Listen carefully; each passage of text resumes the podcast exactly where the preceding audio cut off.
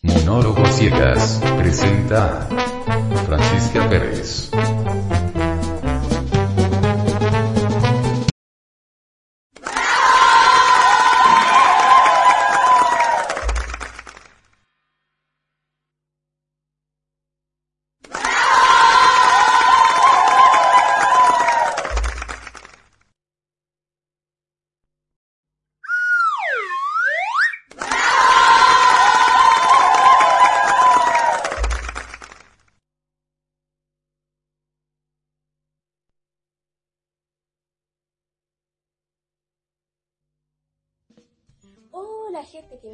A Ciegas.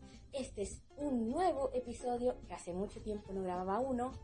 Ya se estarían extrañando de estos videos, pero aquí estoy de vuelta. Y el capítulo de hoy tratará de cómo vivir sin gente que ve en tu casa y no morir en el intento. Sí, porque esta es una decisión a veces muy difícil de ir a vivirte solo o sola y teniendo alguna discapacidad visual, ya sea baja visión o ceguera.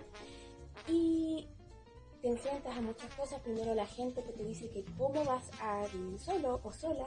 O también en el caso que sea una pareja de personas en que ambos, eh, él o ella o ellos o ella y ella tengan algún grado de discapacidad visual y quieren hacer su vida en, en formando una familia de dos personas que no tienen el 100% de su vista.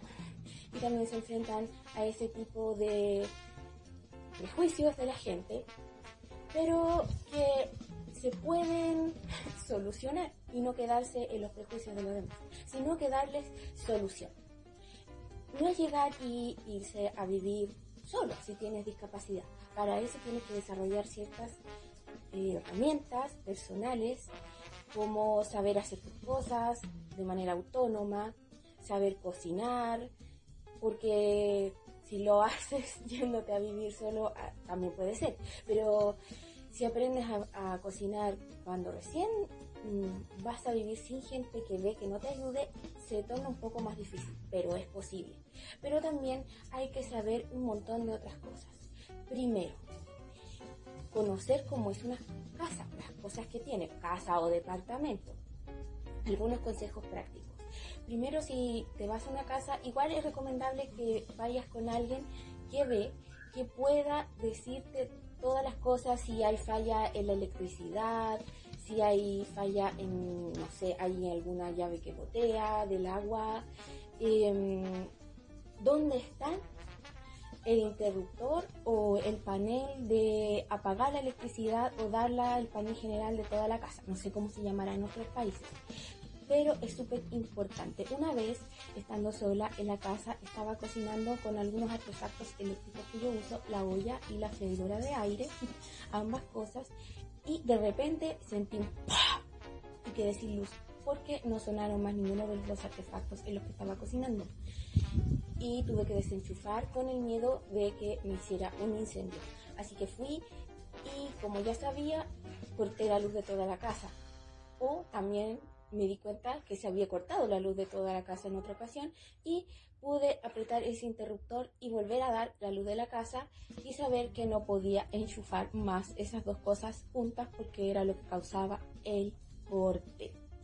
Otra cosa importante cuando vives eh, sin gente que ve que te puede ayudar constantemente es también saber el orden en donde tienes todas tus cosas, todos los muebles, tener una buena orientación para no andar chocando a cada rato, también para encontrar tus cosas, para la ropa, también saber cuál es tu ropa, cómo es tu ropa, sobre todo si vives con otra persona que tiene discapacidad visual, que es bastante severa, y no confundir la ropa.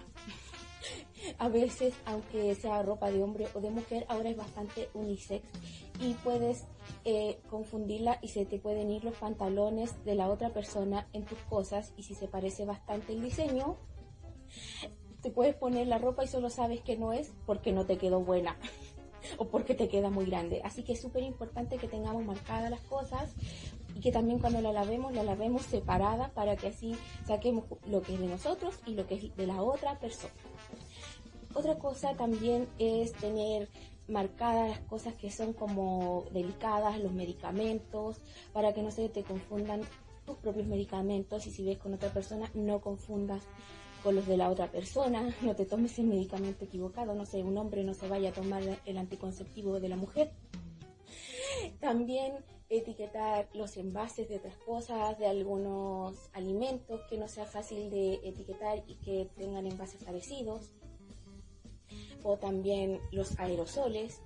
Una vez a mi marido le pasó que iba medio dormido y como las botellas se parecían bastante, en vez de echarse el desodorante, el antitranspirante, se echó desde la botella de desinfectante de aerosol.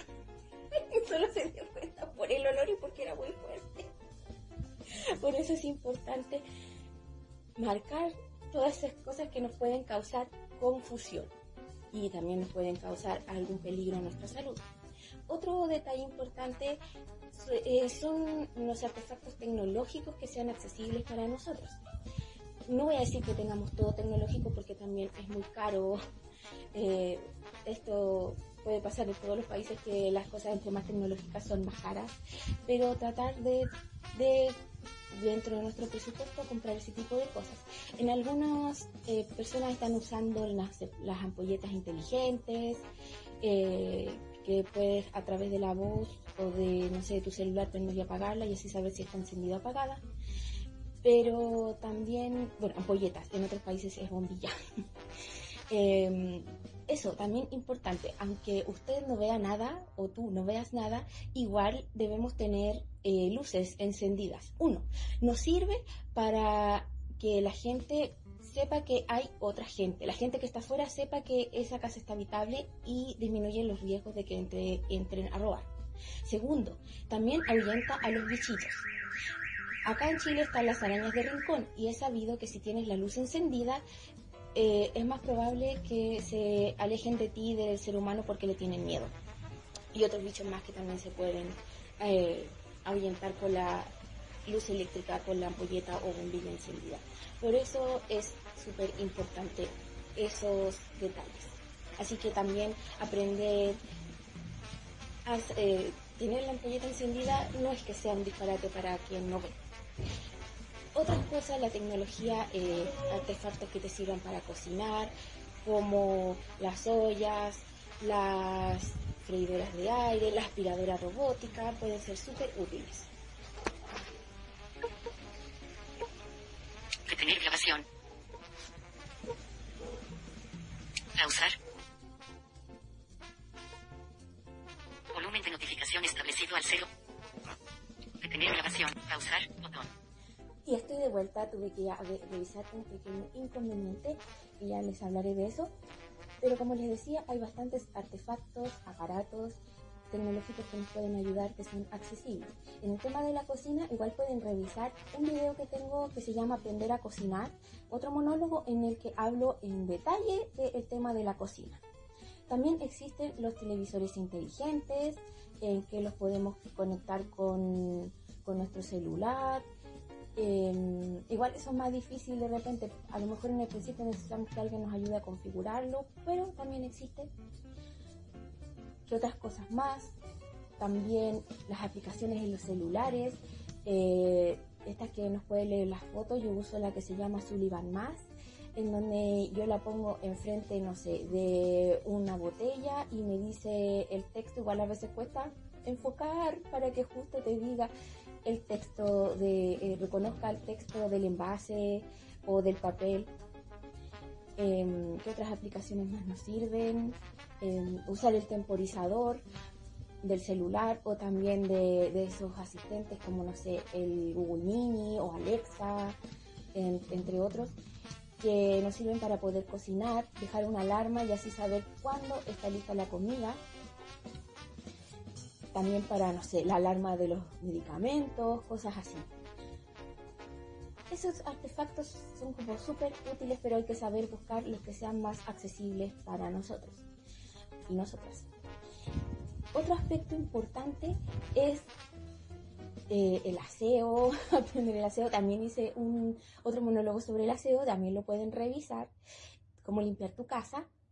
También eh, identificar cuando, no sé, encontraste un bichito muerto en una cocina o en algo, si es algo viscoso o pegajoso, que es de una forma indefinida o tiene patitas o tiene alitas, ya, eso es un insecto o bichito que debemos eliminarlo, tomar algún papel, algo con lo que limpiemos y desinfectar, súper importante.